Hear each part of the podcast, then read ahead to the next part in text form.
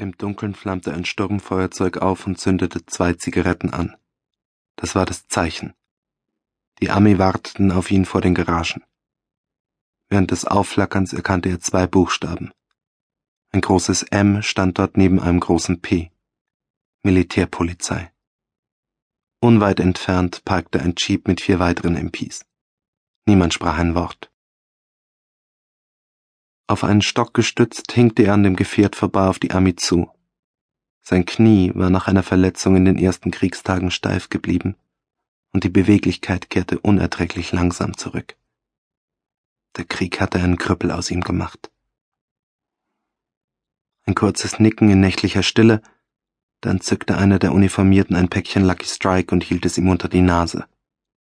Er bedankte sich mit einem knappen, kaum hörbaren Thank you.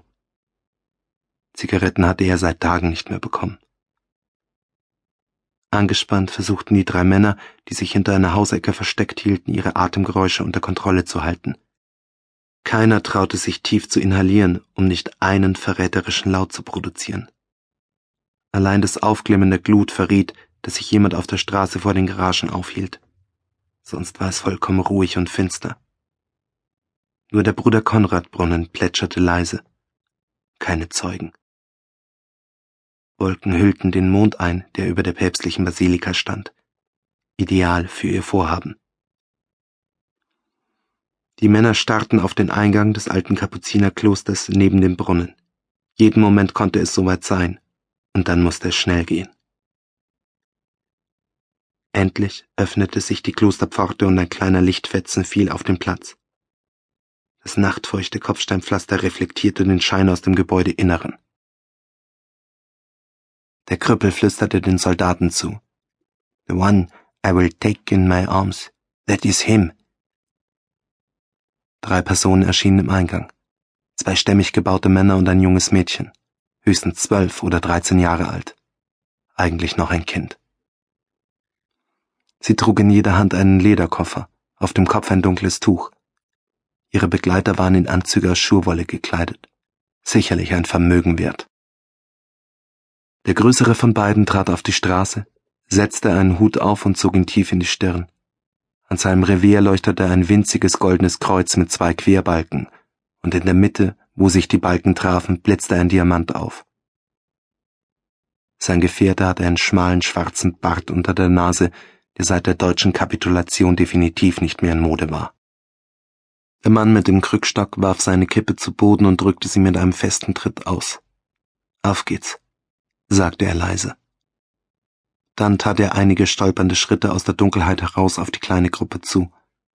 Seine Lippen setzten an, etwas zu pfeifen.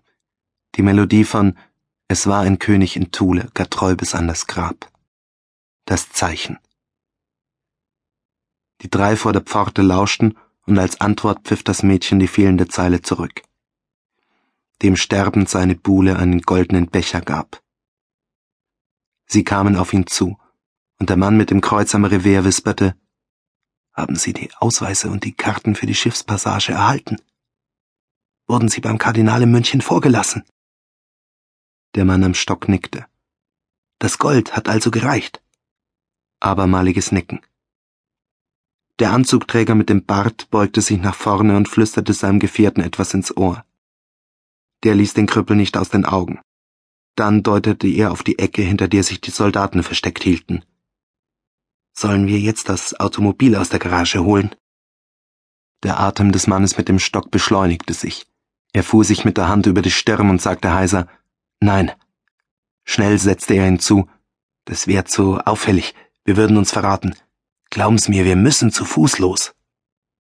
Die drei gaben sich damit zufrieden. Den Stock in der linken fasste der Hinkende mit der rechten die Schulter seines Gegenübers und zog ihn zu sich heran. Der Mann mit dem Kreuz am Revier ließ sich erstaunt gefallen, dass der Krüppel ihn umarmen wollte und erwiderte die Geste. Gott beschütze Sie, Exzellenz, flüsterte der Hinkende ihm zu. Im selben Moment heulte der Motor des Militärjeeps auf und der Wagen raste auf den Platz. Gleichzeitig stürmten die zwei MPs zur Klosterpforte, ihre Maschinenpistolen im Anschlag. Energisch stieß der Mann mit dem Kreuz den Krüppel von sich, drehte sich um und rannte am Brunnen vorbei in die Nacht hinein. Der Jeep